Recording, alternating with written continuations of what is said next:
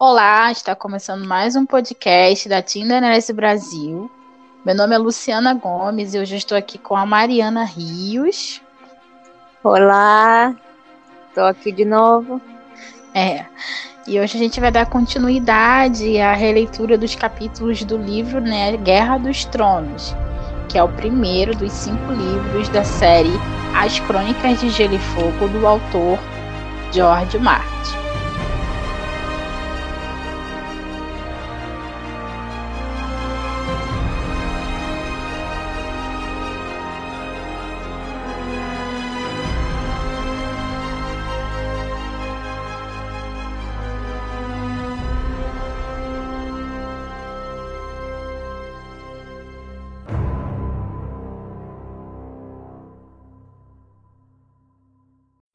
E hoje nós falaremos dos capítulos 28, 29 e 30, que cobre os eventos que ocorrem pelo ponto de vista da Catelyn Stark, da Sansa Stark e do Eddard Stark.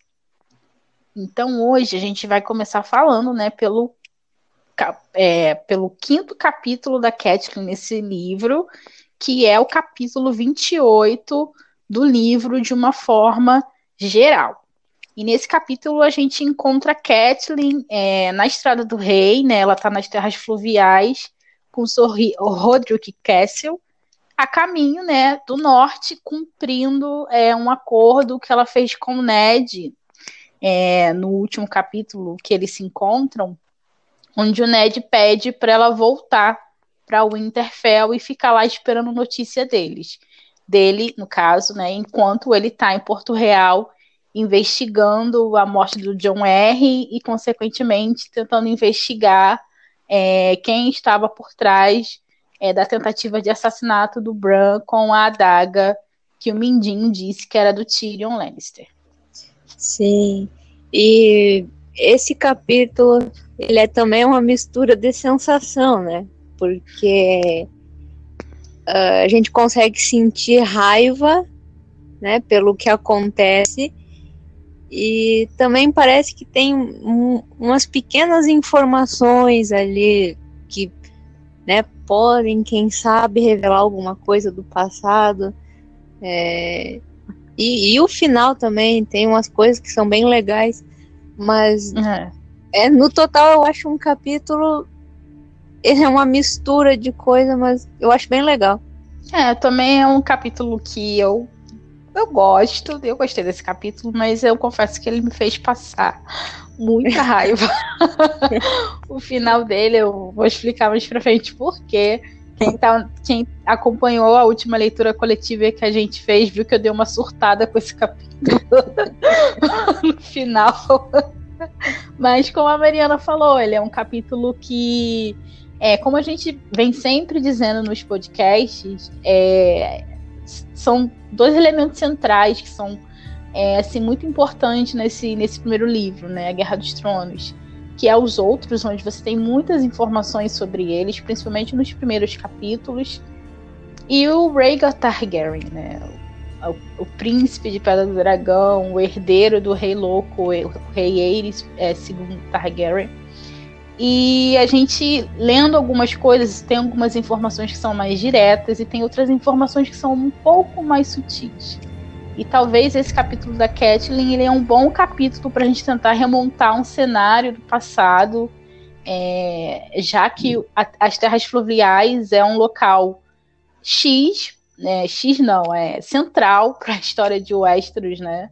Ela historicamente é, é um lugar muito importante para né, os sete reinos de uma forma geral. Os principais hum. conflitos né, e confrontos se desdobram nas, nas terras fluviais, é realmente o coração do continente. E é, é, o Rhaegar, ele morreu nas terras fluviais, né? ele morreu na, na margem dos Tridentes, e não apenas isso. É, ele teria conhecido a Lyanna Stark no torneio de Harrenhal, que é um castelo que fica nas, ter nas terras fluviais, é o maior castelo de Westeros. E ele também supostamente teria sequestrado também nas terras fluviais. Então, assim, é sempre bom a gente ficar atento a, a, a, a, coisas que acontecem nas terras fluviais para a gente tentar remontar, às vezes com uma pista né, sutil mesmo, né, Mariana? Alguma é. situação passada. Especular com o que a gente mais faz sobre esses livros, criar teorias, especular e etc. É, as terras fluviais, ela é o centro de Westeros, né? Então, é, basicamente toda a batalha que acontece, quem mais sofre é sempre ali no meio. Hum.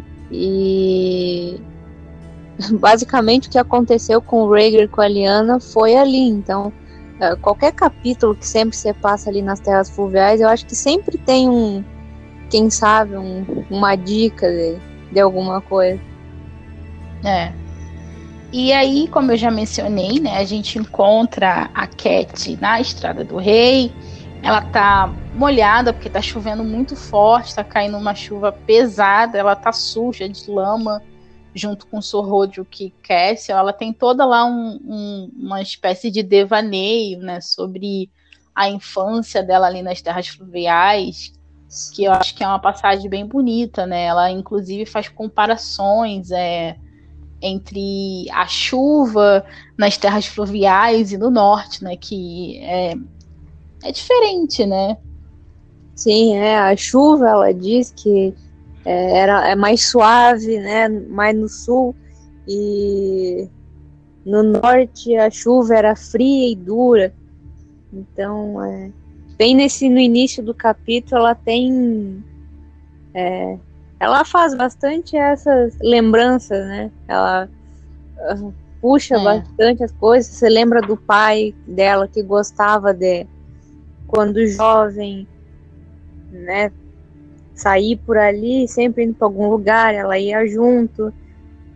E aí ela até se lembra dessa estalagem que tem ali na, nas terras fluviais e que é o local que uhum. eles vão uhum. ficar mais para frente.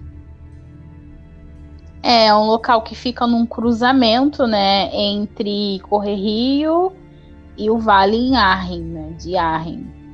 Eirin. Sempre esqueço de falar corretamente, mas é o vale lá dos, dos Enrins. E aí ela, como a Mariana falou, ela tem uma série de lembranças sobre a infância dela, inclusive quando ela brincava, né, com o Mindinho também, com a irmã dela, Liza. E aí ela percebe que depois que passa, né, uma comitiva por ela, porque todo o reino tá, né, assim, extremamente mobilizado com o torneio que tá acontecendo lá em que vai acontecer lá em Porto Real, né, que é o torneio, o torneio da mão que o Ned tá odiando.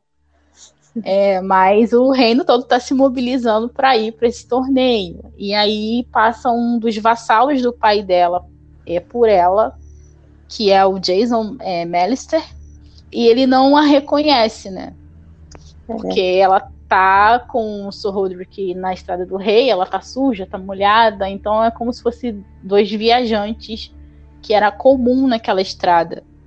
Isso é também é muito importante, porque ela é uma nobre que passa assim totalmente despercebida, né? As pessoas não conseguem reconhecê-la e ainda mais ela sendo filha do Royster Tully, né? Então assim, se isso também ajuda a gente a pensar no passado, porque se os, a gente sabe que o Rhaegar foi para as terras fluviais, como que ele não foi visto assim? Será que alguém o viu? Será que ele foi disfarçado como é, sei lá, um cantor? Será que é, ninguém percebeu, né? Não tem muito como esconder quem ele era, mas assim, a gente sabe que ao longo dos livros o, Mar o Martin vai mostrando uns truques, né? A gente não sabe o que foi que aconteceu. É, foi para lá e ninguém viu. Pois é, e o Rhaegar, ele é meio difícil, né? Porque o Rhaegar cabelo platinado, não é todo mundo que uhum. tem isso, então é, até a Kathleen, né? Porque a Kathleen é ruiva. E, uhum. e isso é um, é um, traço dos Tully, né? Então, e mesmo assim ela consegue passar despercebida. Então, é. é quem sabe, não sei. Porque um cabelo platinado é muito difícil, né? De, de tu não ligar os targets. É. A não ser que o Rega tenha é. sujado, né? Oi? A não ser que o Rhaegar possa ter sujado o cabelo ou, sei lá, usado, Tingido. é, usado uma capa sempre para esconder. É, a gente sabe que tem alguns truques de fazer isso, né? Pra esconder cabelo É, platinado. É. Na verdade, a gente tem dois exemplos na história. A gente tem um exemplo com o jovem Griff, né? Que pinta de azul. E no, nos, nos contos do Dokin Egg, o Egg raspa, né? é, Que é uma maneira dele esconder é, a origem dele, porque não tem como. Você vai ver o cabelo platinado e você vai ligar quase que imediatamente a casa Targaryen. Bem, é, e aí ela vai para essa. Ela percebe que ela não é identificada, né? Que o vassalo do pai dela, que ela viu jovem, né, ela chega a comentar isso também. Ele não a reconhece e aí, né, ela se sente segura para poder ir com o Sor é, Roderick Castle é, para essa estalagem que fica num cruzamento que eu já falei, que é entre Corre Rio e o, e o Vale ah, de R. E aí ela até chega a ficar meio que assim, é, pensando, ah, eu poderia ir para Corre Rio, encontrar meu pai, né? Nesse momento difícil que ela está enfrentando. Ele sempre me deu bons conselhos. E por outro lado, eu poderia ir para o vale encontrar minha irmã e eu tenho certeza que ela teria alguma coisa para me falar sobre o assassinato do John R. Quem sabe sobre toda essa conspiração que está rolando em torno do Bran Stark, né? é, e aí mesmo com ela pensando, né, que poderia ir tanto para Correrio e nem na água, mesmo assim ela escolhe ir para o Interfell, né, que era onde os filhos Uhum. dever, a esperavam. Mas no fim não foi tanto assim. E aí é, ela acaba indo, né, para essa estalagem e lá ela encon- reencontra uma figura também da sua infância, que é a Mesha Handley, que é uma mulher, né, que ela dizia que sempre a assustava quando ela visitava essa estalagem com o pai, porque ela tinha um sorriso vermelho por causa da folha amarga, que é uma espécie de erva que algumas pessoas é, em Westeros têm o hábito de ficar mastigando, né? Aí eu fiquei meio que pensando comigo, ai, por que, que eles ficam mastigando isso pra ficar com o dente vermelho? Aí eu me lembrei, tipo, desses pirulitos que a gente fica chupando, que deixa a língua é, azul. Então acho que, sei lá, algo meio parecido com isso. Tipo, não tem graça nenhuma, mas sua boca fica colorida de algum modo, né? É basicamente E aí, é basicamente um pirulito medieval, então. Exatamente. É, aí ela tá lá, né? Assim, aí ela vê vários é, vassalos do pai dela, né? Aí ela é, lembra, é, fala dos Brackens, dos Blackwood, né? É, da senhora Went de Harrenhal, enfim, ela vai trazendo várias casas que estão é, subjugadas ao Rost Tully, que é o pai dela. E aí ela comenta, né, que é, ela tá preocupada. Isso é uma coisa muito interessante do capítulo dela, porque ela tá preocupada com a possibilidade de haver uma guerra por causa da questão do Bran e também do John Henry, né? É.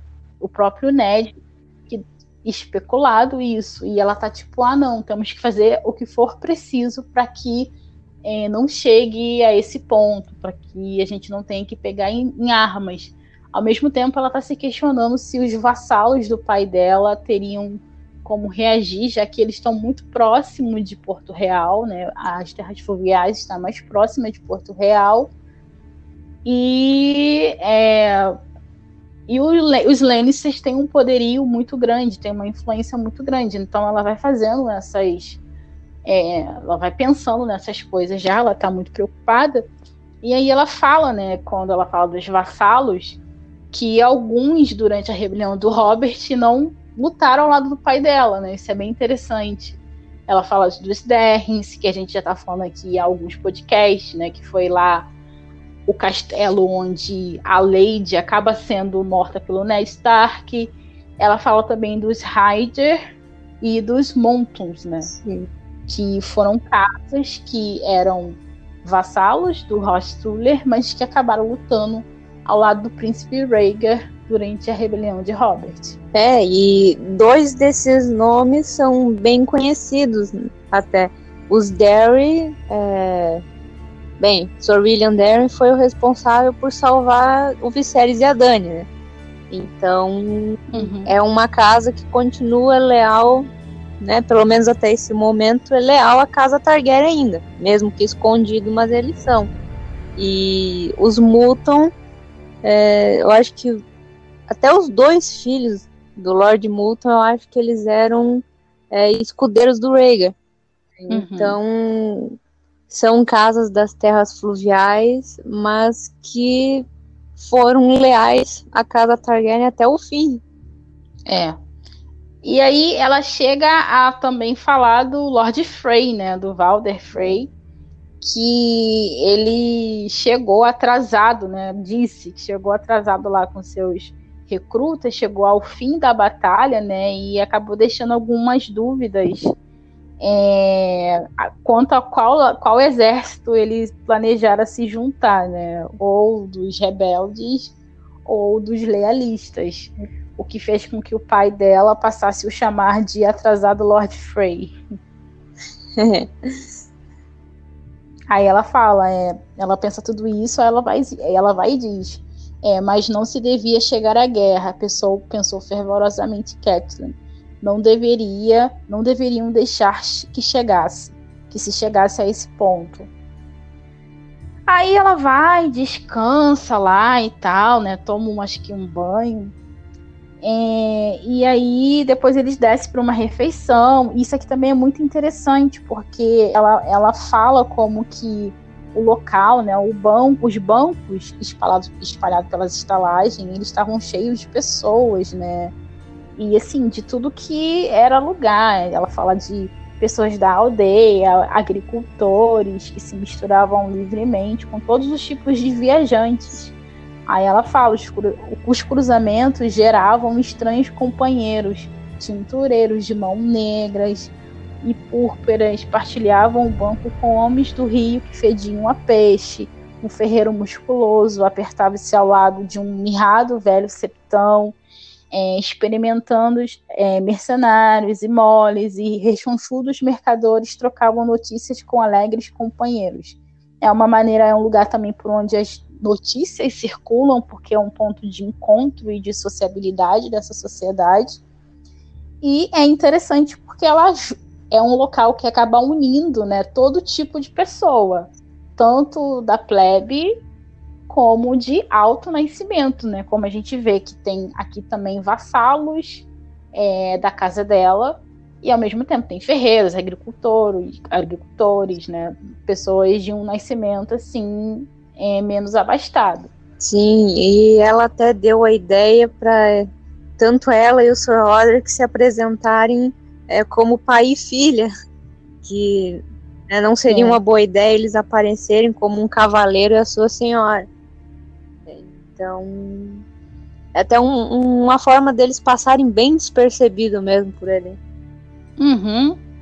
E também é interessante nesse capítulo que ela conhece um cantor, né? É. Que está a caminho é, está a caminho de Porto Real e ele toca uma harpa e fica conversando com ela e tal, né? É, todo cheio de si, porque ele diz que ele é bem recebido aonde ele chega, que inclusive ele é amigo do Rostule, que trata ele como se fosse o irmão, né? O que ela acha muito engraçado, porque claramente ele estava mentindo. e o nome desse cantor é Marillion. Marillion, ou como vocês preferirem. E depois ele assume uma importância muito grande na história, principalmente é, no terceiro livro, que é A Tormenta de Espadas. É, e também é interessante o detalhe da harpa, né? Achei interessante. É, e esse Marillion, é, por ele né, ser um cantor, tocar harpa, é, é outra coisa que, né, sei lá, pode ser uma jogada até do Martin para fazer uma ligação com o Rhaegar, quem sabe. É, eu lendo esse capítulo eu fiquei com a sensação que ele tem uma pista. Eu não consegui identificar o que, mas talvez a maneira como você consegue se misturar, é, como você pode ser de um alto nascimento, mas ainda tem como você passar despercebido, né? É, esse cantor aqui com essa harpa, o Reiga é trazido para esse capítulo também né, em algumas passagens e pensamentos da Kathleen. Então, assim, tem alguma coisa aqui. eu não consigo muito bem, assim, dizer o que, que é, mas tem alguma coisa nesse capítulo que pode ser uma pista, talvez a própria estalagem, talvez ele tenha passado por essa estalagem, talvez essa estalagem tenha sido algum ponto importante de conversa, o destaque que é dado, né, para a dona da estalagem, ela tem um destaque muito grande nesse capítulo. É. Então, assim, são coisas que a gente deve ficar atento, que a gente pode ver isso é, melhor explicado mais para frente, ou a gente pode ver esse cenário aqui em outro tempo, tipo o tempo que o Rhaegar vivia, o tempo que ele foi para para terra, terras fluviais e pode ter acontecido alguma coisa aqui importante que talvez o autor esteja querendo sinalizar para a gente. É, é, e aí quando a Kathleen lá e o Marillion estavam conversando, do nada chega a pessoa, né? Chegou, é, chegou na estalagem, né? O que no caso é o uhum. Tyrion, que então chega é, já pedindo é, lugar para eles poderem ficar, né? Ele e os homens que vieram com ele. E até a, a própria a própria dona da estalagem quando vê que é um que é um Lannister, né? Aí ela já muda de postura e inclusive a Catherine vê que antes ela não estava sorrindo e depois ela começa a sorrir quando vê que né, tem um grande senhor ali. O que só mostra como né, não tem essa coisa de, digamos, classe social, né? É um lugar que recebe gente de tudo que é tipo em um Westeros, né? E lógico que ela vai ficar feliz em ver um senhor ali, porque, né, ainda mais sendo um Lannister, é. né? Tem toda essa coisa com dinheiro, com ouro e tal. Então é óbvio que ela gosta. E aí a Catelyn já vê assim, aí quem, quem é que chama a atenção do Tyrion para a mesa deles é o cantor, né? O Marillion, que tá lá querendo oferecer uma música pro Tyrion, depois de ele convencer a, a, a estalangeira é, a deixar é, ele se hospedar lá, né? Porque parece que estava lotado o local. É, é instalange, instalajadeira. Falei errado, desculpa. É um nome complicadinho. Instalajadeira. E aí ele pede, né, para ficar lá e ela acaba desenrolando com ela, acaba conseguindo quartos. Acho que uma das pessoas que, um dos cavaleiros livres que estão lá, acaba cedendo o quarto para ele e tal. E aí o Marílio vai, ah, eu posso cantar para você que não sei o que lá e tal. E aí ele acaba percebendo que a Catelyn tá ali. E aí, nossa, senhora Stark, a senhora por aqui, que não sei o que lá. E aí vem a parte que me dá muita raiva. é muito impactante, é muito impactante. Mas ao mesmo tempo eu achei uma uma atitude muito insensata. É. Realmente não, não, não é a melhor escolha da Kathleen, né? Uh, não é, ainda mais, ainda mais com ela pensando que eles deveriam fazer de tudo para evitar uma guerra. Né? Então, o, o que, que qual é o, o, desdobramento disso? Ela acaba fazendo o tio um refém. Né? Ela se utiliza dos vassalos que estavam lá, é, casa, que, que, estavam juramentados ao pai, é, o Entes, os Freys, os Bracken, né? e para que o Tyrion fosse é, coagido naquele local. Então, assim, tem um impacto muito legal. Eu me lembro de quando eu vi isso na série, eu fiquei, nossa, que incrível, né? Mas é muito insensato, é muito assim, eu acho que impulsivo.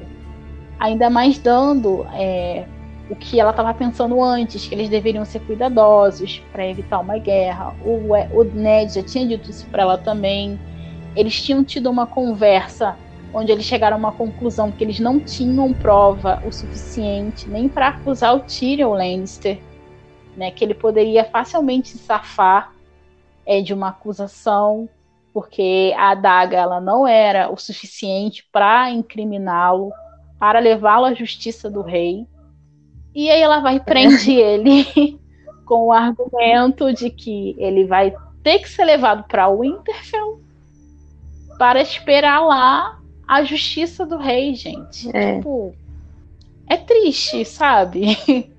Sim. É, eu, eu até falei na, né, no grupo, lá no WhatsApp, né, durante a, a releitura, que, é, assim, olhando pelo lado dela, sim, foi impulsivo e foi errado, porque uh, ela prendeu o Tyrion, né, no fim, o que levou a, a tudo que aconteceu depois, né, mas uh, uhum. aqui um momento que eu fico imaginando o que passou, né, dentro dela, porque tava ali junto com ela o homem, né, que supostamente mat, né, quase matou o filho dela. Então, é, são dois sentimentos que tinham ali. Ela preferiu ir pelo lado sentimental, pelo lado de mãe, do que pela razão, né? Porque se ela fosse pela razão, ela até iria desdobrar ali tudo bem e voltar para o Winterfell.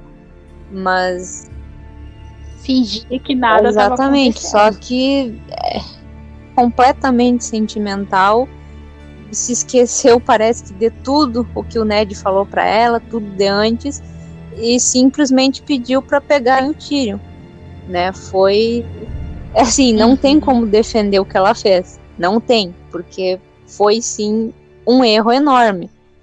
Mas é um conflito, né? É um conflito que a Catherine teve ali com os sentimentos é. dela. É, e como a gente vai ver em capítulos posteriores, o Ned já, já, sente o impacto quase que imediatamente, porque ele é atacado pelo Jaime Lannister, né? E ele se fere, né? E acho que ele quebra uma perna, fere Sim. uma perna, tudo porque ela sequestrou o Tyrion. Então, isso é o início, de fato, da animosidade entre os Lannisters e a casa Stark. É o sequestro do Tyrion, sendo que ela não tinha provas o suficiente ela só tinha a palavra do Mindinho, né? É, aqui ela até lembra do Mindinho, claro que tem Cielo, a confiança dela no Mindinho. Ela jamais ia desconfiar que o Mindinho ia mentir é. para ela, mas ao mesmo tempo ela é uma senhora, ela é uma Stark. Além de ser uma mãe, ela é uma senhora, ela é uma Stark. Ela é esposa da mão do rei. Então eles estão numa posição política que exige um pouco de sangue frio, né? E ela não teve. e ela prende o Tyrion e é só agora um efeito, a gente vai, ver, vai acompanhar daqui em diante, é um efeito cascata. Até chegar na morte do Ned é. Stark. É. E por mais que né, tenha sido um erro dela, um impulso, eu gosto muito da cena. A cena, é, a cena é muito ah. legal. Né, legal. Dela ela se levanta, então ela começa a chamar cada um, né? Fala do Went, né? Dos uhum. Frey, dos Bracken, fala de todos.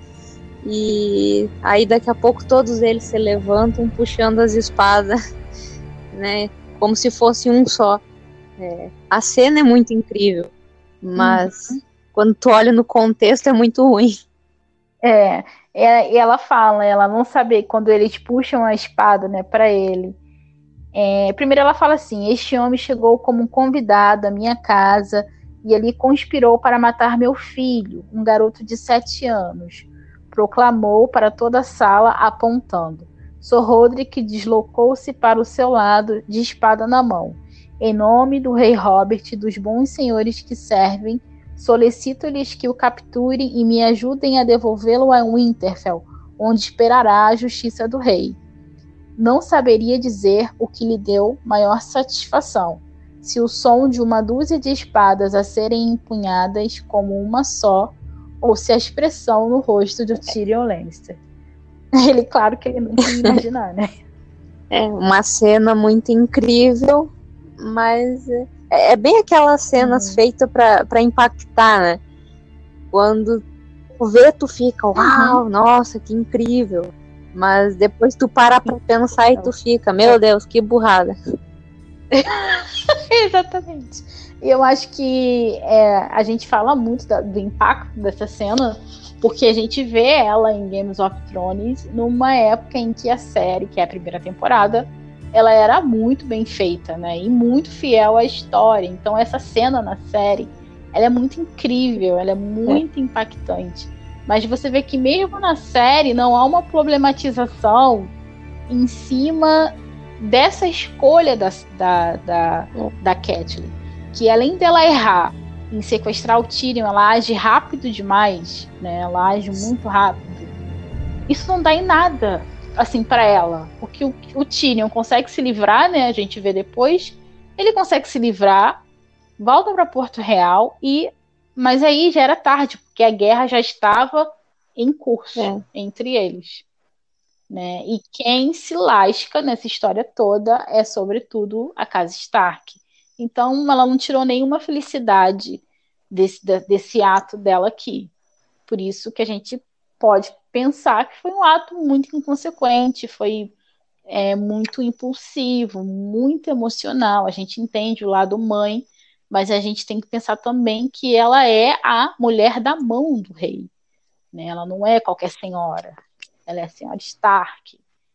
Né? Então, assim, um pouco de frieza também se espera nessa situação, ainda mais quando ela não tinha prova o suficiente para isso, e o Ned está lá em Porto Real se matando para conseguir essas provas. Então, não tem sentido ela agir de maneira tão impensada assim. Então, eu fiquei realmente bem irritada com, é. com essa parte, com essa decisão dela. Confesso que eu fiquei bem irritada. É, entendo o lado materno, mas, assim, de uma maneira geral, é uma decisão Sim, desastrosa. É. Aqui não tem muito que querer defender. É. é algo a mais não. sobre esse capítulo? Então vamos passar para o próximo, que é o da Sansa Stark. É, é o segundo capítulo da Sansa Stark, que é o capítulo 29 do livro.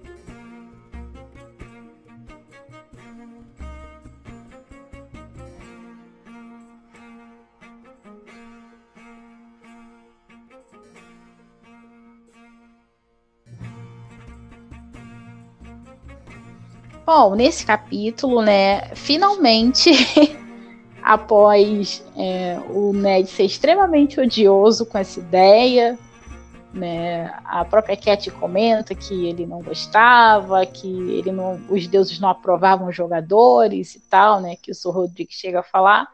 Finalmente chegou o torneio da mão, né? E a Sansa, ela tá assim, muito empolgada. Ela chega lá no lugar dos onde vai acontecer os jogos na companhia da Jane Poole e da Septal Mordan. Mordani, sei lá, também como vocês pronunciam esses nomes. Mas ela tá extremamente empolgada, né, com, com o torneio. Sim, a Sansa tá muito animada. Né? Ela tá completamente impressionada uhum. por tudo.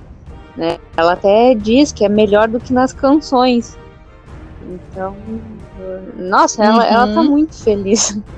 Tá muito feliz. Aí o capítulo dela é, começa assim: Sansa chegou ao torneio da mão com Septão Bordani e Jane Pully, numa liteira com as cortinas de uma seda amarela tão fina que se conseguia ver através delas. Transformavam o mundo inteiro em ouro. Para lá das muralhas da cidade tinha sido erguida uma centena de pavilhões junto ao rio, e a, e a plebe chegou aos milhares para assistir aos jogos. Aos jogos. O esplendor de tudo aquilo tirou o fôlego de Sansa. As armaduras brilhantes, os grandes cavalos ornados com prata e ouro, os gritos da multidão, os estandartes esvoaçando ao vento e os próprios cavaleiros.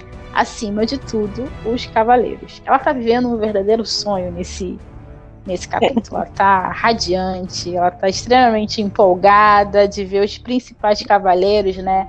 Ela fala aqueles cavaleiros que ela ela escutava nas canções, né, os heróis de 100 canções. É, então ela vê né, os principais nomes, ela fala do Sr. Jaime Lannister, com a sua é, armaduras de escamas da cor de leite, né, os mantos alvos como neve acabada de cair. Ela fala o Sr. Gregor Clegane, o Ian Royce. Então, assim, ela tá deslumbrada com tudo que ela tá vendo.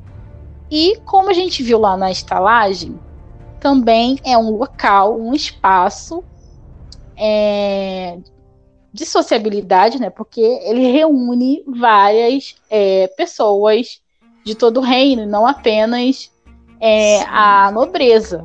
Né? Ela descreve os cavaleiros, ela descreve os nobres, ela também que diz, diz que tem pequenos cavaleiros lá, pessoas de é, origens mais humildes, né? Ela, outros tipos de competidores. Ela fala de pequenos cavaleiros dos dedos, de Jardim de Cima, é, das montanhas de Dorne, cavaleiros livres jamais celebrados, é, e homens recém-feitos escudeiros, né, os filhos mais novos dos grandes senhores, os herdeiros das casas menores, é, os homens mais jovens, é, muitos deles que ainda não tinham realizado grandes feitos, mas que ela e a amiga dela, Jane Pully, sua dama de companhia, é, acreditavam que um dia é, os sete reinos uhum. ressoariam ao som de seus nomes. É, é de fato, um torneio reúne gente de, de tudo que é lugar,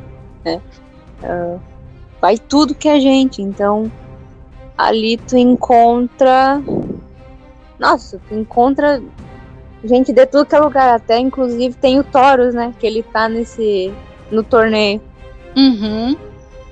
É, assim, é, também é, eu acho que esse torneio aqui ele é interessante, né? Porque o, o Martin ele se dedica a dois capítulos para narrar é, é, a rotina de um torneio em Westeros, como que funciona.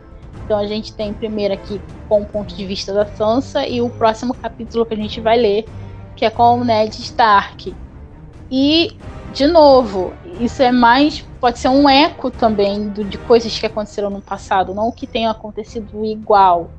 Mas ele está mostrando é, o que é um, um torneio para essa, essa sociedade é, e como ela reúne né? É, ele reúne várias pessoas de vários locais do reino e ele mobiliza, move tudo, porque todos é uma sociedade que busca honra, é uma sociedade que busca glória e nada melhor do que um torneio para você fazer isso. E a gente teve um grande torneio no passado, que é o maior torneio de Westeros, que é o torneio de Harrenhal, né? Que teria, sei lá, se especula que foi um torneio que acabou sendo organizado pelo príncipe Rhaegar, ainda que a gente não tenha é, nenhum, não tenha não tenha assim evidências sobre isso, é apenas especulações que existem dentro da própria história, mas não é confirmado. E o torneio onde ele teria novamente conhecido a Lyanna Stark. Provavelmente a gente mais para frente, o Martin vai falar mais desse torneio pra gente mas aqui já pode ser um eco do que foi esse torneio de Harrenhal. É, e o torneio de Harrenhal é é, foi o, é como disse, foi o maior torneio, né, que já aconteceu em Westeros. Então, É, ali no, no de Harrenhal com o Rhaegar também foi basicamente que nem esse, reuniu gente de tudo que é, que é lugar do reino. É. Então, novamente, né, essas coisinhas assim, às vezes parece que é bobeira do autor, tá perdendo tempo, mas não, ele tá mostrando pra gente é, a dinâmica dessa sociedade e o poder que um torneio tem de parar e mobilizar o reino, de fazer com, com, que os senhores de tudo que é lugar, as pessoas de nascimento mais humildes, mais humilde, elas se movimentam, né, para ir. E uma coisa que é interessante a gente falar é que ela diz, né, que os homens, né, é, do pai dela, que fazem parte da guarda do pai dela, ela fala do Jory, do Allen, do Harvey, eles competem pelo norte, mas assim, de uma maneira meio que vergonhosa para ela, meio que vexatória, porque, primeiro, eles não têm uma, uma armadura sensacional, é uma coisa bem simples e improvisada, e eles são desclassificados é, rápido, né? Então, assim, é, isso aqui é. Por quê? Porque que assim, não existe a tradição da cavalaria no norte. Isso é um dos motivos pelo qual o Ned não gosta do torneio. Porque não tem, eles não têm essa tradição. Né? E a, a, a frase que o senhor Rodrigo fala é, acho que explica bastante isso. Os deuses não gostam de jogadores. Né? E o, o torneio, além dele ser um jogo, ele é uma maneira de você ensinar uma guerra em tempos de paz. Essa é uma sociedade que ela é extremamente belicosa. Ou seja, ela gosta de a guerra ela é extremamente importante para essa sociedade. Por isso que tem o sentido da cavalaria, né? Além de todas as honrarias, tem também a guerra. E em tempos de paz, não havendo guerra, o que, que você faz? Você faz torneios, que é uma simulação, né? Como se fosse um treino, né? um jogo, né? Mas que tem esse caráter belicoso da sociedade. E no norte não tem a cavalaria, então por isso que o Ned meio que despreza, ele não liga para isso. Né? E aqui os homens dele são fazem uma apresentação meio pífia, mas também não acredito que eles se importassem, até acho que é mais pra tipo, cumprir tabela, ah, é em homenagem a ele, então a gente vai lá, luta, representa o norte, mas acabou. Só isso mesmo. É. E o norte teve a pequena participação no torneio. Uhum. E essa questão da cavalaria, se não me engano, ela vem dos ândalos, né? Que é, colonizaram ali a maior parte do sul de Westeros. Então, por isso, os ândalos não conseguiram é, penetrar no, no, no, norte, né? Então, o norte ficou mais ligado aos primeiros homens. Então, é por isso que não tem essa tradição. O próprio Ned, ele não é um cavaleiro até onde a gente sabe. As pessoas que são cavaleiros, é. elas são chamadas de Sor, né? Sor Roderick, é, é, é Sor Lora e Sor Jamie, né? E o Ned não tem esse título de cavalaria, nenhum dos seus filhos também. O filho do Ned, que queria ser um cavaleiro, era é. o Bran Stark, né? Que acabou se acidentando e. E, é, e um caso de nortenho que é que é cavaleiro ou Sordiora. É. Sordiora também. Sor Roderick também, né? Que tá com a. Não à toa, ele é o mestre de Sim. armas de Winterfell, né? Que tá com a. Com a Cat lá na, nas terras fluviais, como a gente acabou de falar. Uma coisa que. É, eu vou falar antes de eu esquecer. é que a gente tem aqui um destaque muito grande por Sor, é, Sor Gregor, seu Sor Gregor é, Clegane, que é o irmão do Sandor Clegane, que é o, que é o cão de caça. E nesse capítulo é falado que ele foi armado cavaleiro pelo príncipe Rhaegar. Nossa, quando eu li isso, eu falei, eu não acredito. Triste, é uma é. triste coincidência isso. É. Porque, como a gente vai ver mais tarde, no próximo capítulo que é do Ned, o Sor Gregor, ele barbarizou com a esposa e o herdeiro do, do príncipe Rhaegar, segundo dizem. Né? Então é irônico como o próprio Rhaegar tornou ele um cavaleiro, né? enfim, ele estava lá na batalha e prejudicou é. extremamente sua família. Mas aqui voltando para o capítulo da Sansa. É... Acontece lá os torneios, está acontecendo as justas, ela está extremamente empolgada com tudo que está acontecendo, e aí o Sr. Gregor, que tem um, um destaque nesse capítulo, como eu já mencionei, é, lá na sua competição com o Sorrug do Vale, que é um cavaleiro recém-armado, é, que era, por sinal, o escudeiro de John Erring e um dos homens que o Ned está interessado em investigar para descobrir algo sobre o assassinato do John Erring. E aí o Sor Gregor acaba matando, né? Sorrug, assim, a Sansa fica, tipo, todos ficam muito chocados. Mas a Sansa, não, eu vou ficar firme, bonita aqui e plena, vendo ele morrer porque eu sou uma senhora, né? E a Septa Mordami fica, tipo, isso mesmo, não, não coisa, mas a Jane Pule desaba, né? Começa a passar mal, precisa ser retirada. Mas o pobre Sorrug acaba é, morrendo, né? Infelizmente ele acabou morrendo pelo Sor Gregor. Né? Que já foi um golpe Sim. extremamente forte, né? Então. Uhum. É. Aí ele acaba morrendo, né? Beleza. E aí, é, no fim do torneio, só restaram quatro cavaleiros, que é o cão de caça, o irmão dele, o Gregor, o Jaime Lannister e o Sor Loras Tyrell, que é chamado como Cavaleiro das Flores. E a Sansa fica toda derretida pelos Sor Loras, né? Sua armadura, né? É, sua, sua capa com flores de verdade. E ele ficava jogando flores para, para né, as pessoas que estavam assistindo.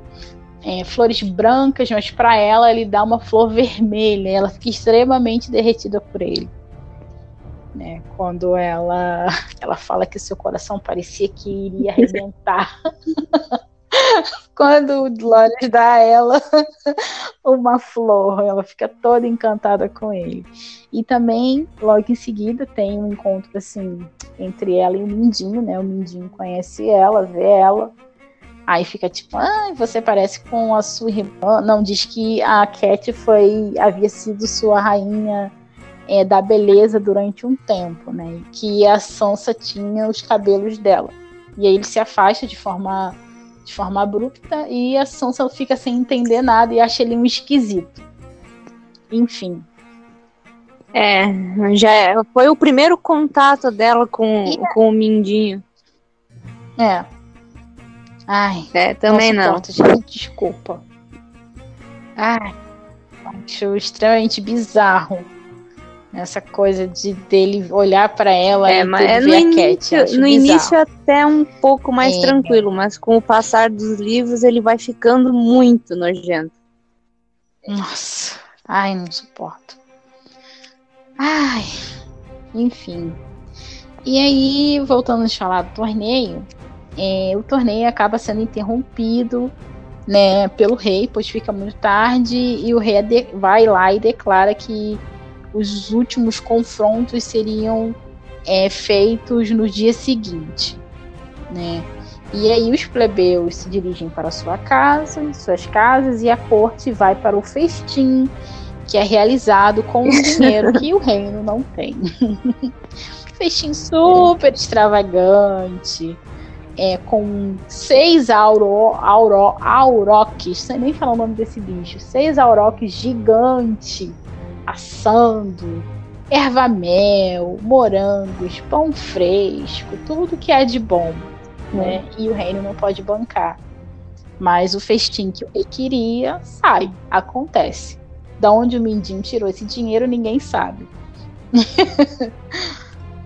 foi muito caro, né? Todo o torneio foi muito caro. Uhum. E Mas aí... a Sansa tava adorando, pelo menos tava, ela tá vivendo um dia de princesa.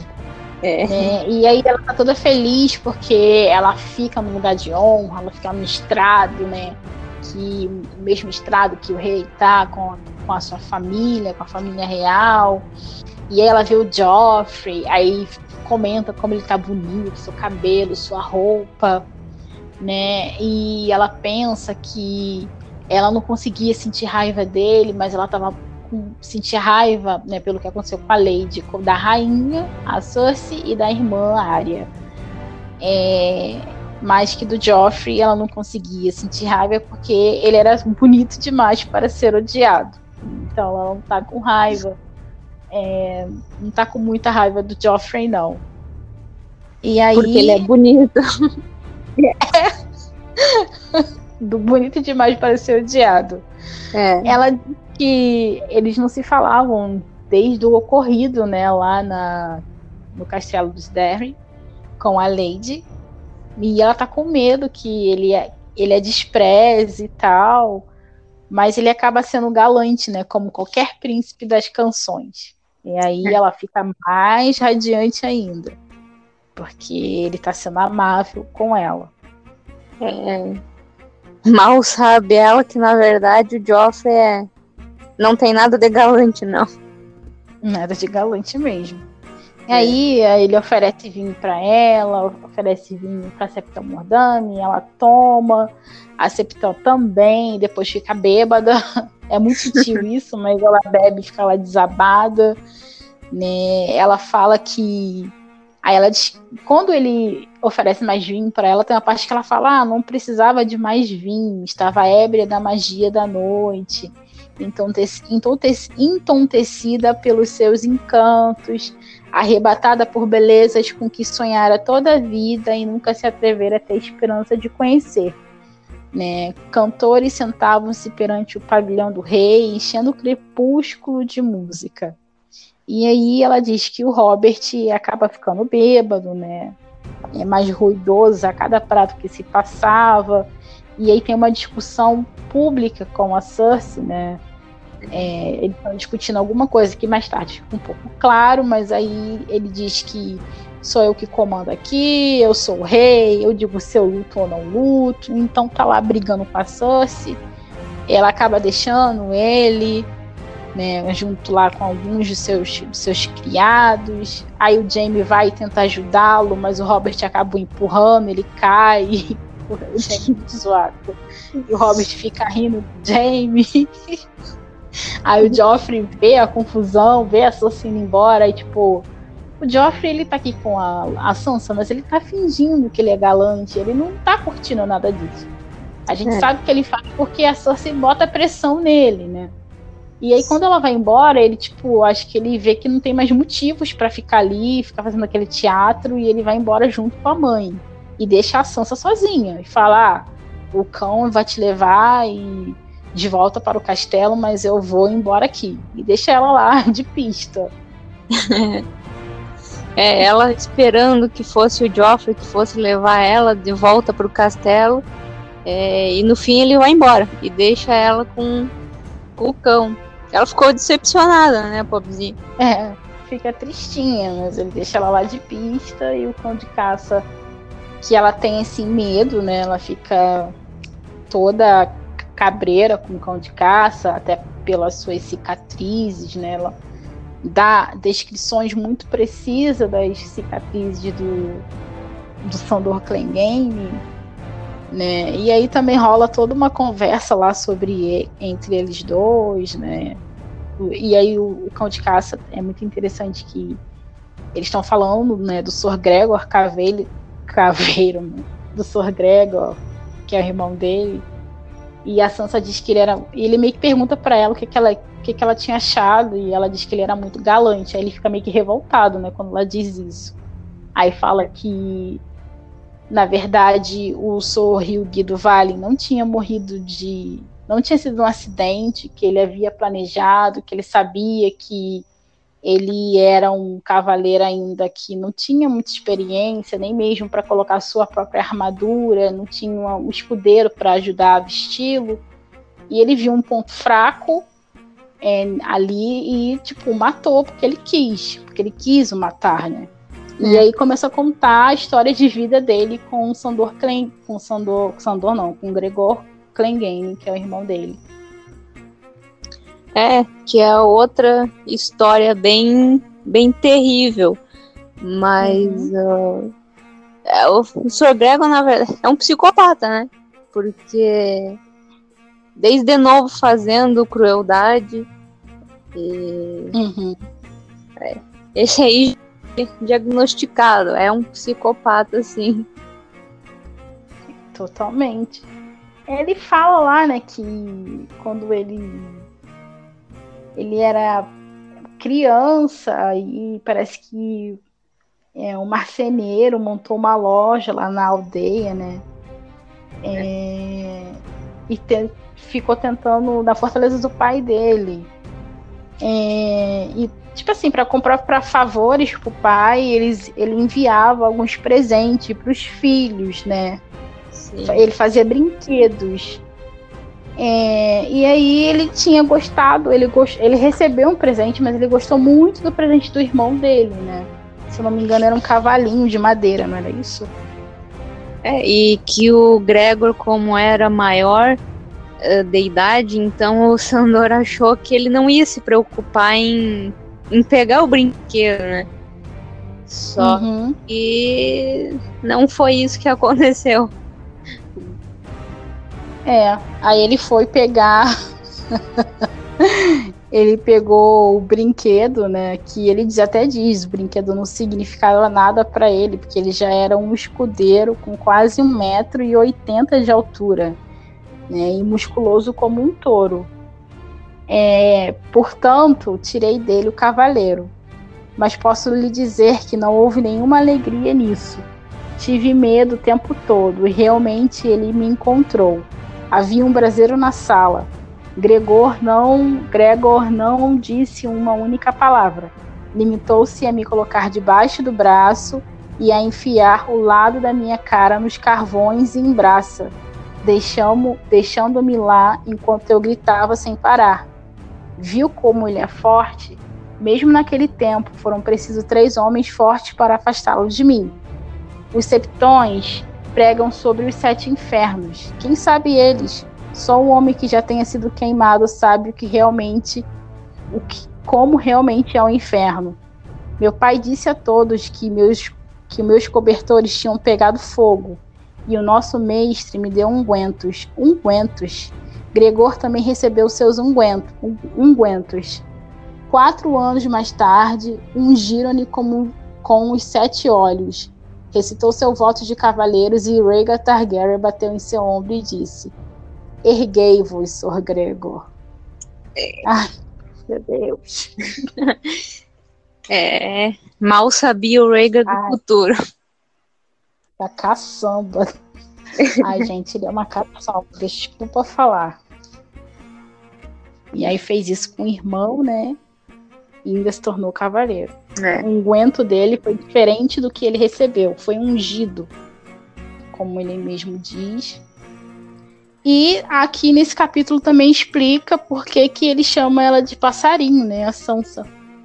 Sim, isso é bem interessante, né? Que o, o Sandor diz para ela que, né, como a Sansa é toda é, é uma lady, então ela sempre sabe, né, como se comportar, o que falar e tal.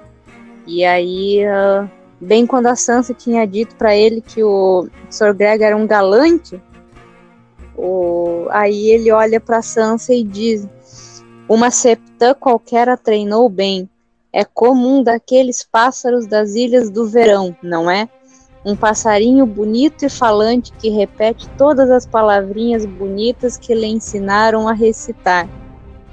Né? E aí é que surge o passarinho. É. É isso, é, é um passarinho, então é aquele que repete tudo que os outros acabam ensinam a falar, né? Então é por isso que ele fica chamando ela de passarinho direto. É. E com, Achei. eu não me lembrava dessa história. É. Combina com a Sansa, na verdade. O passarinho, no caso, gente, que a gente tá falando, a ideia do pássaro. Antes que alguém ache que a gente tá dizendo que ela tem que repetir tudo que as pessoas dizem. Não é isso, mas a ideia do pássaro. Porque assim, a, é, a gente leu uma vez, isso também é especulação. é, que a Sansa ela tem muitos elementos que estão ligados ao sul, mais do que os seus irmãos, que estão mais ligados ao norte. Ainda que seja muito cruel, até a sua loba gigante ela perdeu. Então ela tem muitos elementos simbólicos, por exemplo, seu cabelo, que lembra os Tulis, que são do sul, né, o seu gosto pelos cavaleiros, né, por essas coisas que não são tradicionais é, no norte, e a ideia do passarinho, que lembra, como ele diz, verão, né, regiões mais quentes. Então é nesse sentido que a gente está falando, não que ela é tipo uma. tem que ser uma Maria, vai com as outras. Mas a ideia do passarinho, entendeu? Que é uma coisa que está ligada mais ao sul, a uma coisa mais tropical do que necessariamente ao norte. Sim, e inclusive tem, né? Sempre tem uma coisinha ou outra que parece que vai distanciando ela de ser uma Stark. Uhum. Né? Que principalmente ela perde o maior símbolo dos Stark, que é a Lady, um lobo. É. E então, assim, ela aos pouquinhos parece que cada vez mais ela vai perdendo uh, essa essência Stark dela e vai se transformando em outra, né, em outra pessoa, basicamente. É, o... é até sim. Ela, por exemplo, tá com o Mindinho, ela passa pela mão ali de grandes jogadores é, no jogo dos tronos mas tudo que ela está aprendendo é sobretudo política é, política sulista, né? É, é, não é algo muito assim mais centrado no norte, é, é algo mais centrado é, no sul de Westeros, até mesmo a fé que ela que ela se dedica, né? Ela se dedica muito mais aos sete, que são os deuses da Catelyn, do que aos deuses antigos dos Stark, então, ela tem muitos elementos é, nela, na construção dela. A gente não sabe para onde o Marte está indo com a história da Sansa. É, é, meio difícil a gente cravar algo, né? É, já é difícil cravar com qualquer um. Com a Sansa ainda é mais, nebu mais é, nebuloso ainda. Mas ela tem, é inegável que a construção da personagem ela é cheia de elementos que estão ligados ao sul do Westeros mais do que ao norte. É. É, aonde isso vai parar, não sabemos. Mas é, tem sempre uma coisinha ali e outra ali que, né? Essa Sansa Stark uhum. aí vai se perdendo aos pouquinhos. É. Infelizmente. É. é... Algo a mais sobre esse capítulo? É... Quer acrescentar algo? Falar mais alguma coisa? Não, é só acho que esse é, é, o né, o Sandor se abrindo com a Sansa, eu acho uma coisa muito bonitinha. E né, porque poxa, o cavaleiro ali do nada se abre com a com a criança. Então, é. às vezes parece que não tem sentido quase, porque sei lá, é estranho, mas também é bonitinho. E depois, quando ele deixa né, a Sansa para ser levada na Fortaleza Vermelha, uh, ele ainda pede para que ela não conte para ninguém, né? E aí ela diz que não, que não vai ah, contar. É, ela diz, não, não conto, prometo. E depois da parte fofinha, ele ainda diz, se algum dia contar a alguém, eu a mato. Pois é, é. o medo. É, pois é. É uma coisa assim, tu vê ele se abrir, ah, que bonitinho, tá se abrindo pra Sansa. E aí no final ele fica, se tu contar eu te mato, hein? Enfim. Fechou então? Fechou. Fechamos? Sim. Beleza, então. Então a gente vai passar para o próximo capítulo, que é o sétimo capítulo do do Ed, do Ned, né, nesse livro, do Eddard Stark, e é o capítulo, capítulo 30 é, de A Guerra dos Tronos.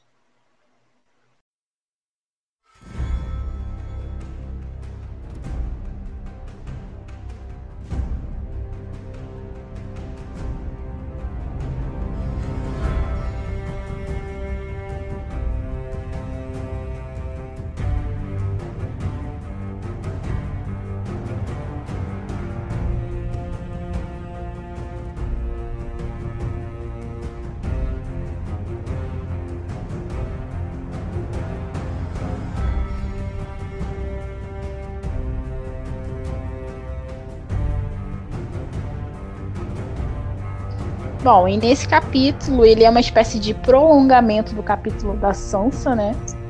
É, e a gente ainda tá vivendo a situação do torneio. É, mas é, e nesse capítulo a gente encontra o Ned juntamente com o Sr. Barristan Selmy, que é o comandante da é, Guarda Real, né? E eles estão velando juntos é, o corpo do Sr. Hilde do Vale, que foi lá morto, né, pela caçamba do Gregor Clegane. É. é, e o Ned aqui, ele tá. O Ned tá se sentindo meio culpado também, né? Porque. Uh, uh, o. O Sr. Hilde, esse do Vale, ele tinha lutado em honra, né, da mão do rei. E aí o Ned até disse que tinha sido desnecessário. Né? Então, uhum. tem até uma culpa do Ned nisso aí. E só torna pior ainda, né? Porque ele já não queria o torneio e, é. ainda acontecem umas quantas coisas.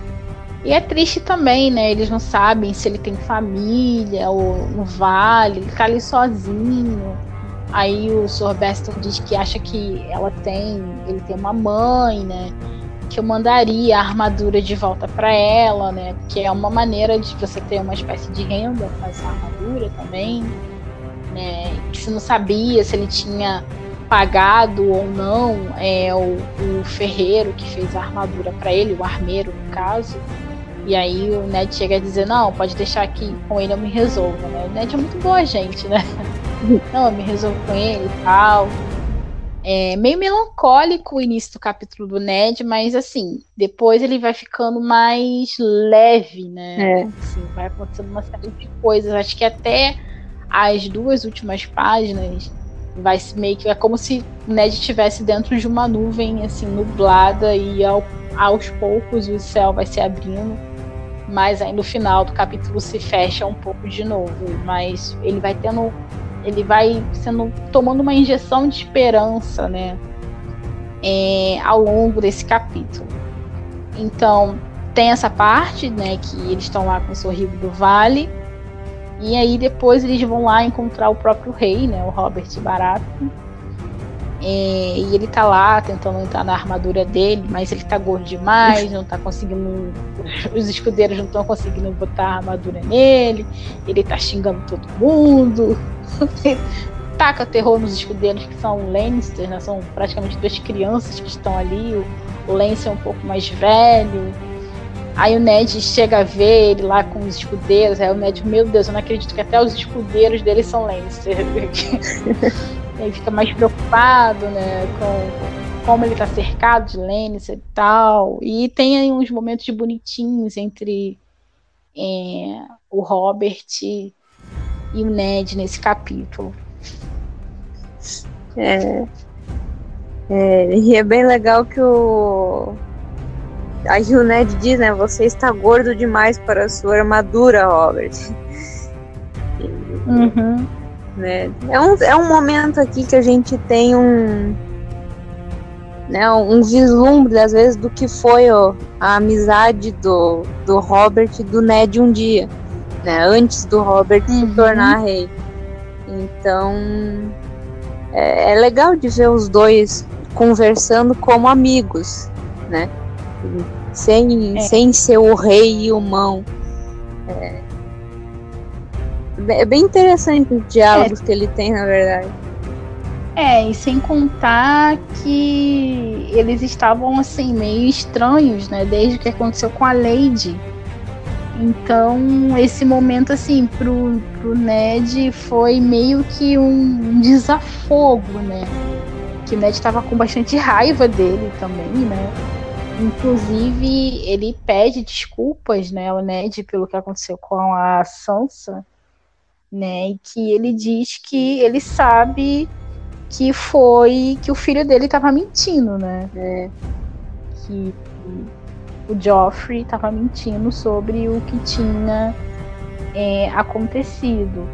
Mas aqui é interessante também, porque ele está querendo participar do torneio, né? Ele tá querendo participar do corpo a corpo. Sim. E Isso foi um dos motivos pelo qual ele estava berrando com a Cersei lá no capítulo da, da Sansa, dizendo que a Sansa não que a Sansa não, que a Cersei não mandava nele, que ele fazia o que ele queria, porque ele era rei. Porque a, a, a Cersei meio que o proíbe de participar do torneio do corpo a corpo. E aí o, o Ned e o. Barristan vão lá e tentam fazê-lo desistir da ideia de participar, né? É, e quando a gente vê assim agora nessa parte, é, a gente até pensa, né, quando lê, e, ah, como Robert né, é babaca e tem que ficar falando eu sou o rei para cima da Cersei e tudo, mas depois no final a gente entende muito bem o porquê que a Cersei fez isso e na verdade é uma jogada bem inteligente da parte dela. É, verdade.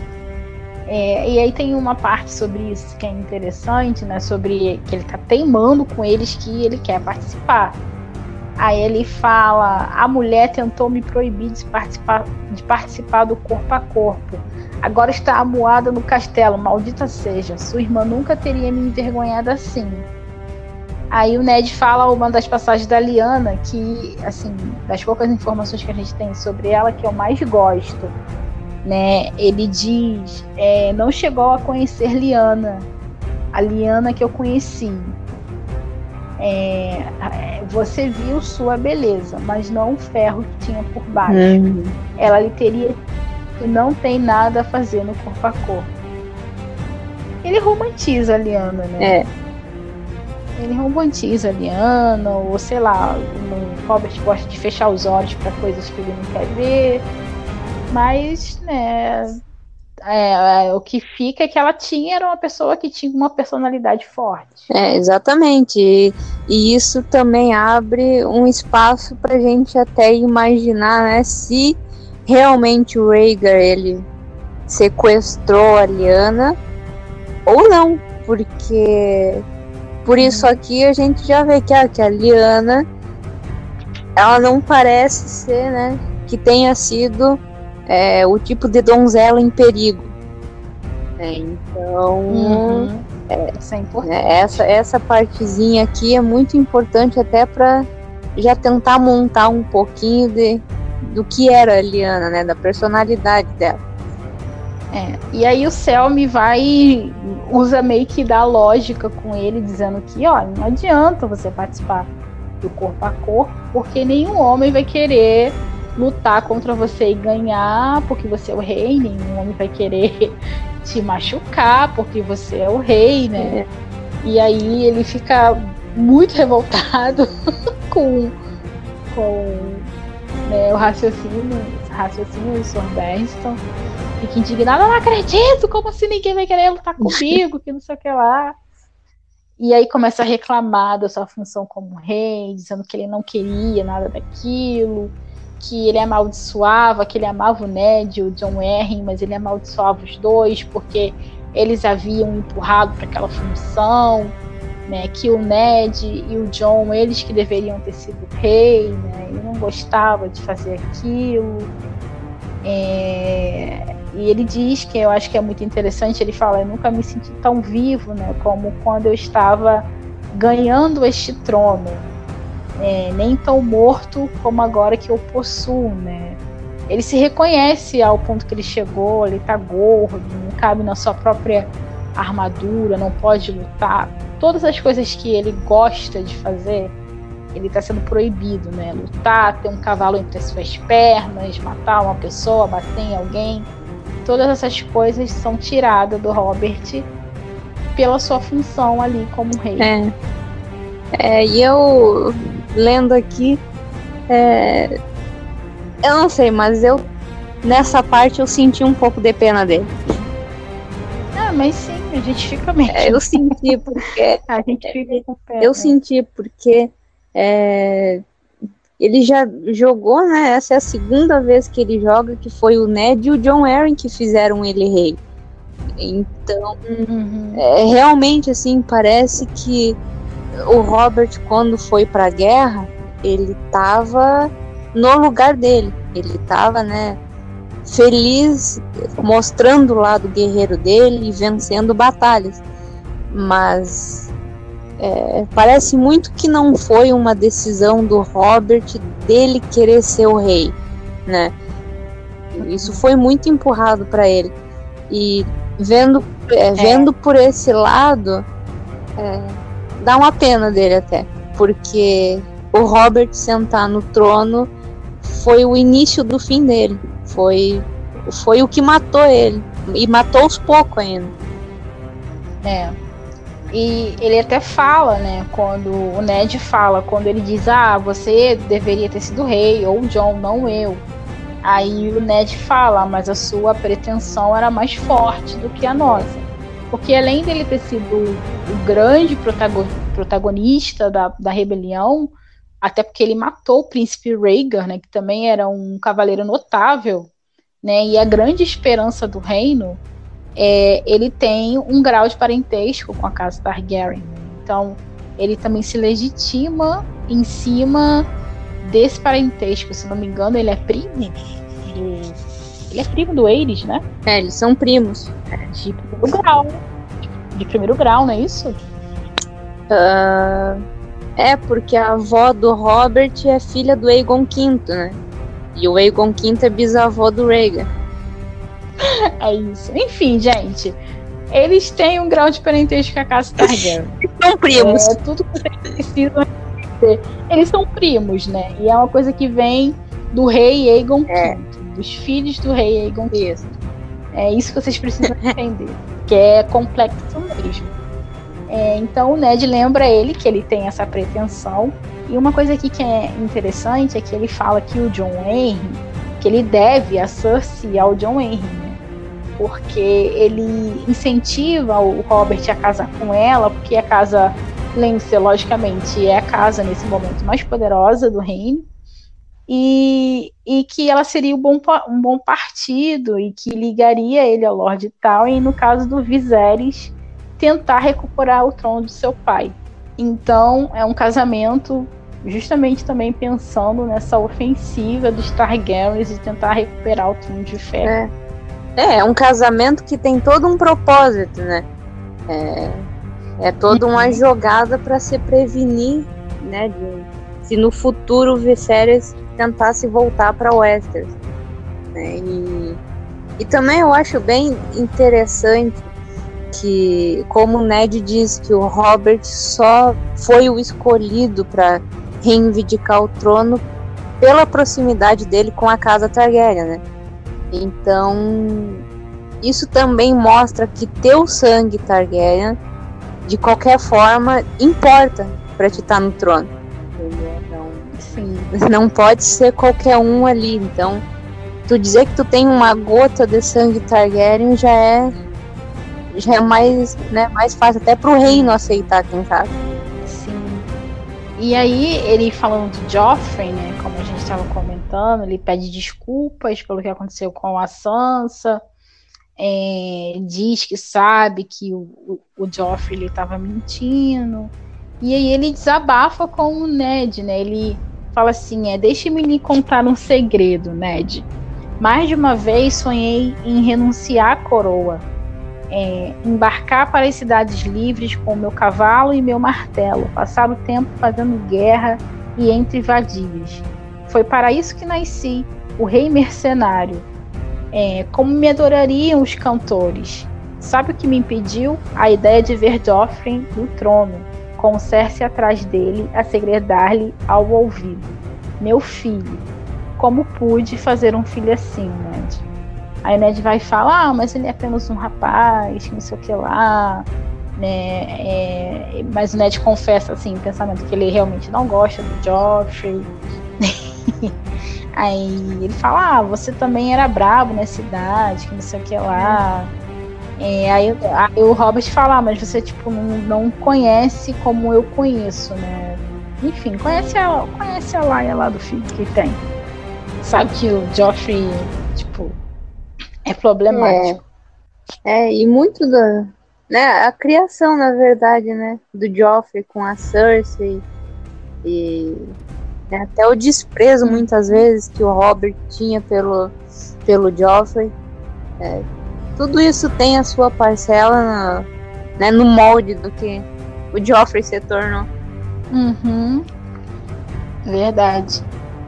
É, e aí ele até brinca aqui, né, com, com o Ned. Ele fala assim: ah, só diz que é, eu sou um rei melhor do que eles. Terminamos esse assunto. Você nunca conseguiu mentir por amor ou por honra, Ned Stark. É. Aí o pai fala, ainda sou novo, né? É, e agora que está aqui comigo, as coisas serão diferentes. É, nós tornaremos o reinado, o reino, um lugar mais digno, um lugar melhor. Os Lancers que vão para o inferno. Nessa fala dele aqui é interessante porque dá a entender que ele sabe, né? Uma das coisas que a gente falou no último podcast sobre a Marjorie Tyrell. Ele fala do Sr. Loris, né? E aí ele vai e fala. É... Diz que ele tem uma irmã, uma donzela de 14 anos, adorável como uma madrugada. Que já o Henry já tá tentando fazer essa ponte, né? A gente viu que o Henry mostrou a foto da Marjorie pro Ned, perguntando se ela parecia com a Liana. Então isso aqui só mostra que realmente havia essa pretensão de fazer a Marjorie ser a rainha do, do Rei sim, Robert. Sim. É, e pro Robert ser, né, parecida com a Liana, é... já era um sonho para ele, quase. Uhum. É. E aí eles ficam lá e conversam sobre a juventude deles no ninho da águia, né, e tal, as, as travessuras que o Robert aprontava, né, a convivência com John Merrick, que era um pai para os dois. É, e aí o, o Ned se sente muito feliz, né, assim, com tudo isso. Ele diz que ele fica, poxa, esse é o rapaz que eu conheci, né? Ele estava assim, muito pessimista em relação ao Robert. E aqui acontece meio que um resgate, também ele não tá vendo o Lannister ali perto dele, né? Então ele se sente se sente bem aqui nesse é, momento. É, inclusive né? ele diz, né, há muito tempo que Eddard Stark não comia tão bem. E depois seus sorrisos chegaram hum. com maior facilidade e frequência. Né? Então foi um momento de alívio pro Ned. Uhum. É, ele também percebe que a Cersei não tá lá, e ele fica mais aliviado ainda, porque ele a odeia, a ponto de que eu tava reparando que o Ned nunca chamou pelo nome, né? Aquela mulher, aquela mulher é. maldita. Ele detesta a Cersei Lannister. É, e ele até diz, né, que aí ele vai lá, volta pro torneio, né? A Sansa tá, continua muito absorta, muito concentrada em tudo. E aí tem a luta do cão de caça com o Jaime Lannister, né? Que foram os confrontos que ficaram pro dia seguinte tem essa luta entre o cão de caça e o, Jamie Lannister. E o cão de caça acaba ganhando a luta. O Jamie lá é meio que humilhado, fica preso do elmo. fica levado pro O Robert ri ainda mais do Jamie. Meu Deus. ri ainda mais do Jamie. E aí tem a segunda luta, que é a luta polêmica, né? Que é entre o Sr. Gregor Clegane e o Sr. Loras Tyrell. E o Loras usa de artimanhas para é, derrotar o Sr. Gregor. Né? Ele acaba derrotando o Sr. Gregor. Gregor, mas ele usa uma égua que está no cio, né? E isso deixa o garanhão do Gregor, tipo, totalmente desconcentrado. E isso faz com que o Gregor caia e acaba perdendo a justa por Soloras. E aí o Gregor fica descontrolado, porque ele é uma caçamba, como a gente já falou, né? Um psicopata, ele fica descontrolado, mata o cavalo dele na frente de todo mundo, com uma vibe muito meio Targaryen. mata o garanhão dele. E depois ele vai para cima do Loras para atacar o Loras, né? E aí o Sor, o Sor, o Sor não, que ele não é cavaleiro, o Sandor Clegane, ele é, interrompe eles, é, vai lá e luta com o irmão, né? Eles começam a lutar, começa a ter uma pancadaria entre eles. e quem interrompe é o rei Robert. É. Né? E aí dá uma guarda lá no clima de tudo tal, e o Loras fica extremamente grato, né? O, o Loras é muito galante, joga muito para né, as pessoas que estão em volta, né, para a plateia, as pessoas que estão assistindo. E o Loras acaba declarando o cão de caça como o grande ganhador, vencedor do torneio da mão. Nas justas, no caso. Porque quem ganha é o corpo a corpo, que o Robert queria participar, é o é. Thor Gemir, né? O feiticeiro lá, o bote vermelho. É, é, bem intenso isso do, do Gregor, né? Que é, quando ele perdeu, ele simplesmente fica furioso e se não fosse o Sandor, o Horus tinha morrido mesmo, porque sem chance de lutar com o Gregor ali. Ia ser mais uma é. guerra. Entre o Stark e a é. casa Lannister. Ia ser mais uma guerra se ele matasse ali o, o. se ele matasse o Loras, né? A gente sabe como a, a casa Tyrell ela é cri-cri e muito unida. Né? Protege suas rosas com unhas e dentes. Imagine se o Loras né, acontecesse alguma coisa com o Loras ali, não quer nem pensar, ia ser mais uma é. guerra pro reino. E tadinho do cavalo, né? Tadinho, gente, ai. As crianças. Os... Ai, não gosto dos bichinhos, sabe? Só me dá mais raiva ainda mais dessa caçamba. Ambulante. Aff. E aí o Ned fica mais feliz ainda, porque além de estar dando tudo certo, apesar desse contratempo, as suas filhas, né, até suas filhas estão assim se dando bem, né? Ele fala que a Arya e a a Sansa elas chegam a, a conversar, trocam palavras uma com a outra, que o deixa ainda mais satisfeito. E ele é interessante que ele comenta sobre o treinamento da área, né? Ele vê lá a área treinando, ela vai falando da rotina, é, que o Círio Farrell, né, passou para ela. E aí ele começa meio que a se arrepender, né? Porque ele fala, ai, como assim? Que disparate foi essa de vendas, rodas e saltos de um pé só? É, enfim, ela começa a fazer várias loucuras, ainda fala para ele que vai caçar gatos pelo castelo. Ele não gosta muito de ouvir isso. Aí fica se questionando se ele fez bem, né? Tá se preocupado, preocupado com ela se machucar e tal. Ah, e assim, ele deixa meio que entender que ele tem esperanças que uma hora ela desista. Sim, né? que é, aquilo ali ela iria desistir rapidinho. Né? É. E ela tá bem segura de que ela não vai desistir. Mas ele ainda tá nutrindo esperança é. que ela vai.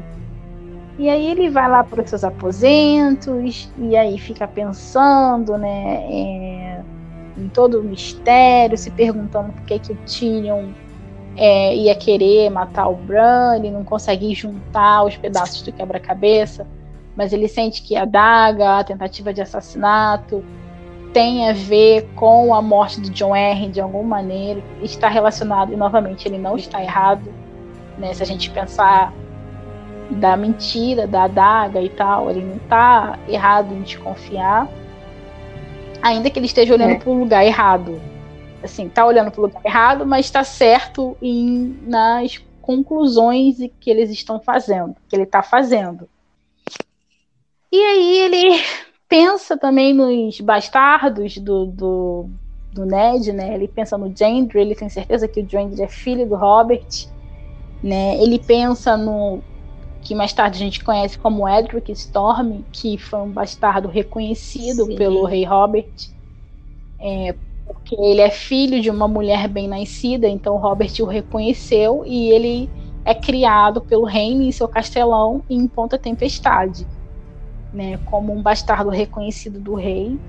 Ele também pensa na Mia ou Maia, não sei também como se é, as pessoas pronunciam, mas acho que não faz muita diferença é, que cresceu no vale, né? E foi a primeira bastarda do Ned, uma garotinha. E o Ned fala que ele era apaixonado por ela e foi a primeira filha, filho, é. filha que ele teve, né?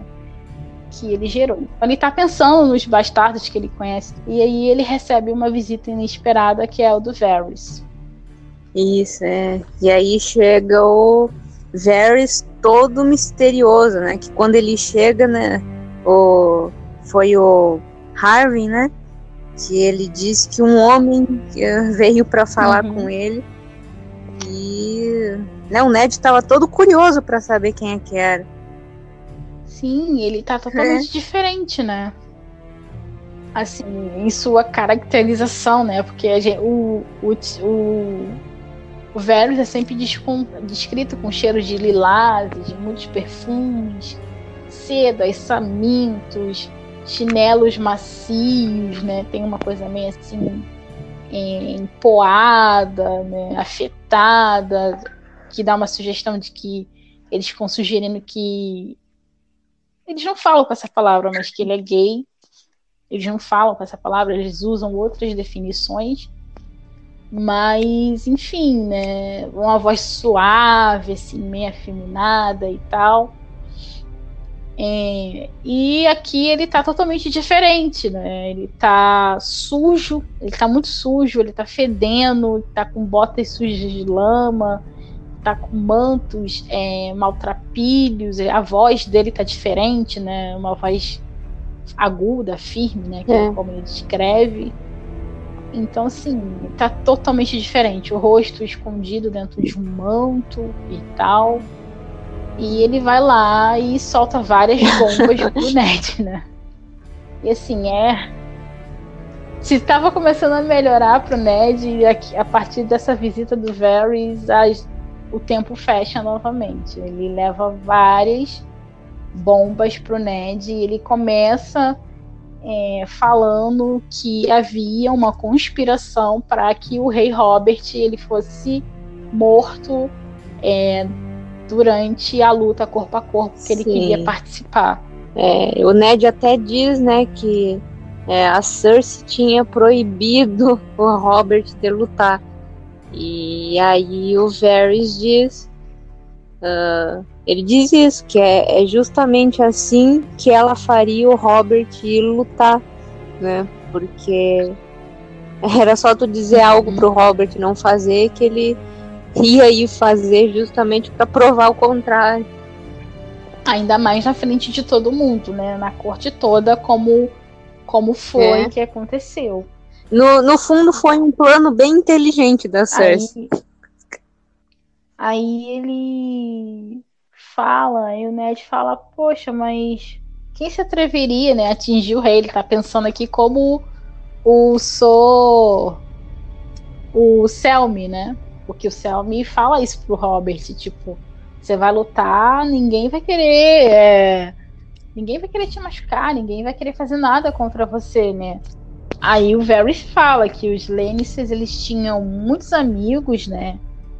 e que no meio né, de todo aquele caos, com os cavalos, né, os ossos partirem, o Thoros de Mi, que foi o campeão, né, a brandir a sua espada flamejante, que ele usa uma espada de fogo, é, quem poderia falar em assassinato se algum golpe casual caísse sobre sua graça? É, depois de a coisa feita, o assassino estaria fora de si de desgosto, quase consigo ouvi-lo chorar, tão triste, mas não haveria dúvida de que a amável e compassiva viúva se apiedaria, poria o pobre infeliz em pé e o abençoaria com um gentil beijo de perdão.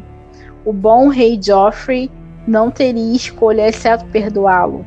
Varys passou a mão no rosto, ou talvez Cersei deixasse Solin cortar-lhe a cabeça. Haveria mais assim menos riscos para os Lannisters, embora uma surpresa bem desagradável para seu pequeno amigo. é. é uma, uma senhora conspiração que o Varys está tá falando aqui, e aí o, o, o, o Ned está fazendo é, é, o que é irônico. Ele faz um monte de pergunta por Varys e ele não tá errado, né? Tipo, por que, que você tá me falando isso agora? Por que, que isso tá acontecendo? Ele fala: se eu te contasse, se você sair contando, ia acontecer isso, ia acontecer aquilo, eu também não confiava em você. Né? A fortaleza ela abriga dois tipos de pessoas. Né? Ele fala que tem aqueles que são leais ao reino e aqueles que são leais apenas a si mesmo. E até aquela manhã ele não sabia qual tipo de pessoa que era o Ned, isso segundo o Varys, porque tudo que o Varys fala a gente, né, questiona. É, exatamente, porque a gente não sabe, né, se o Varys é leal ao reino ou se ele é leal apenas a ele mesmo também. Então, é, o Varys é, é um grande jogador, na verdade, né, nessa guerra aí. É. E ele tá jogando aqui com o. Totalmente, ele tá jogando aqui com o Edard descaradamente. Ele tá falando algumas coisas que podem ser verdade, como essa questão da conspiração para matar o Robert. Como ele também joga, ele alimenta algumas mentiras, né? Então, assim, ele também tá pensando aqui no lado dele, né? Na, na, nos planos Sim. que ele tem. É, e aí ele fala, é, é, que o Robert estava sozinho ali na, ali na corte, ele não tinha muitos amigos, né, que, que eram leais, que o Ned era o único amigo de verdade que ele tinha, né, que os irmãos, eles odiavam os Lannisters, mas odiar a rainha e o amor, o rei, não eram a mesma coisa.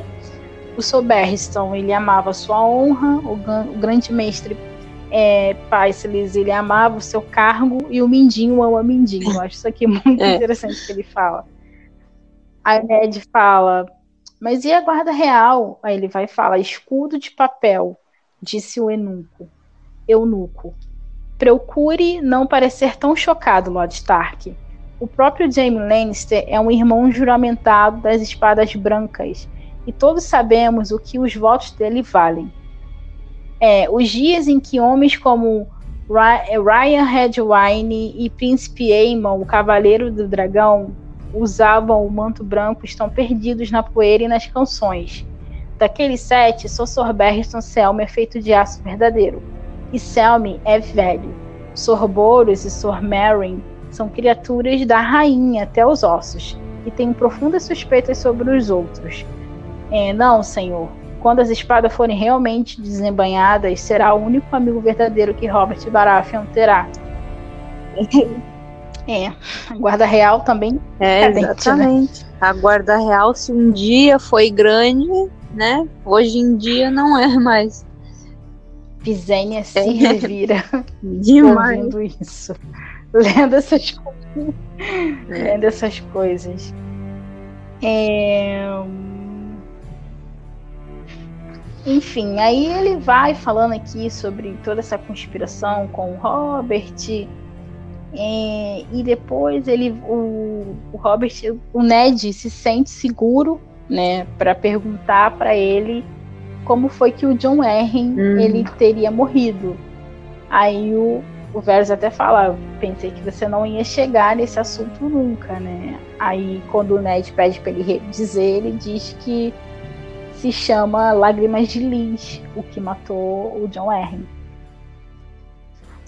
Que é um veneno. É, e é bem, passa bem despercebido, inclusive. Uhum. Ele diz coisa rara e dispendiosa, límpida e doce como a água, e não deixa é. rastro nenhum.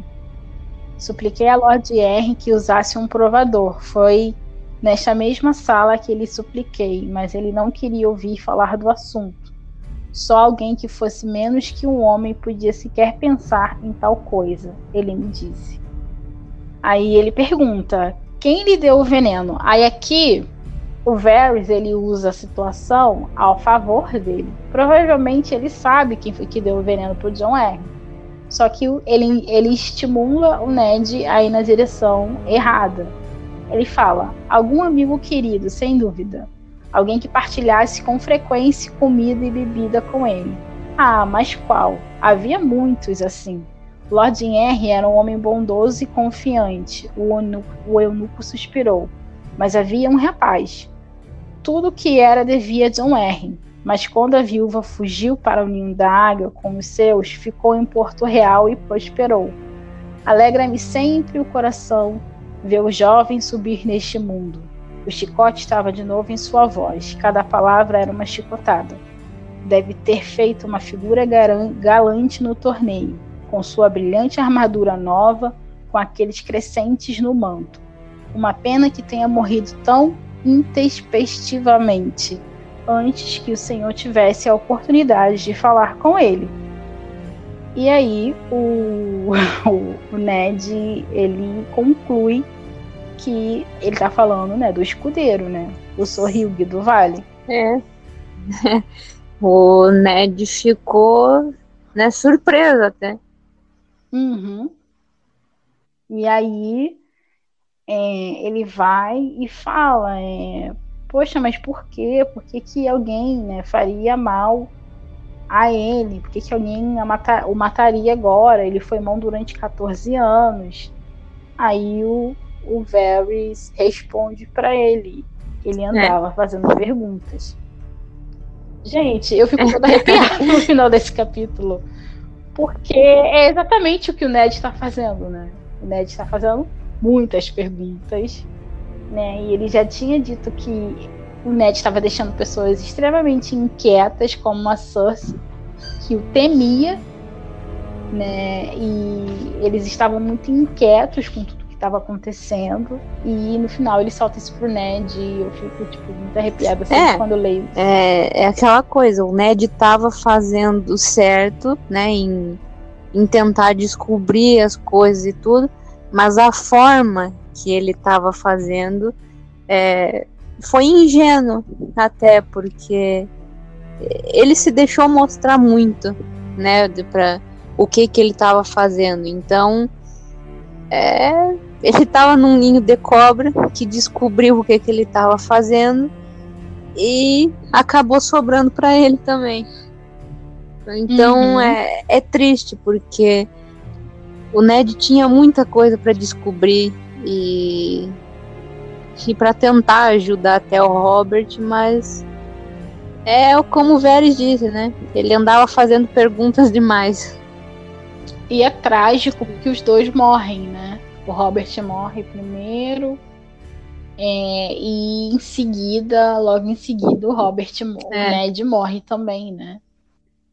É, tra é muito trágico, gente, toda essa, essa história. Não tem nada bonito para contar. Né? É. é uma história muito trágica. E é aquele, pre aquele presságio né, que a gente vê lá no prólogo né, dos, do lobo gigante né, morto pelo chifre de veado. É, é triste, é bem triste. Ou seja, é. os dois. Ai. Daqui em diante vai ficar pior, né? Os capítulos agora. Os capítulos do Ned vão ficar mais. Assim, sabe? Mais denso. Acho que aqui foi o último é, respiro do Ned, assim. Acho que foi os últimos momentos de felicidade que foi ali naquele torneio que ele estava não gostando, né? Mas que para ele naquele momento acabou sendo até legal, né? Acabou sendo um alívio, né? Conversar com o Robert sobre coisas da juventude dele, ver as filhas se dando bem, né? Ver que não tinha nenhum Lannister perto do Robert, enfim, né? Foi a última vez, eu acho. acho é, a última folga que o Ned teve é, foi com o melhor amigo dele e ali com a Sansa e com a Arya, né? Porque daqui para frente agora ele só vai uhum. se enroscar mais e mais e mais. E é só tragédia. Só tragédia. Ai, vamos nos preparar para os próximos capítulos. Não. Alga mais, Mariana. Bom, gente, então é isso. É, a gente vai encerrar por aqui, né? Mais um podcast da Tinenerese Brasil. É, nós esperamos que vocês tenham curtido esse podcast, que tenham gostado. É, Para acompanhar os próximos capítulos de releitura e também escutar outros conteúdos e discussões, é, sigam a gente no Spotify, no Google Podcast ou na plataforma que você tiver preferência para poder estar tá escutando. A gente também está nas redes sociais, né, no Facebook, no Instagram, no Twitter. A gente também tem um canal no YouTube, vale dizer. Então é só vocês procurarem por Team Daenerys Brasil para vocês encontrarem a gente e curtirem mais do nosso conteúdo. É isso, muito obrigada a todos pela companhia, obrigada a Mariana por participar mais uma vez com a gente. Até o próximo episódio, Dracarys.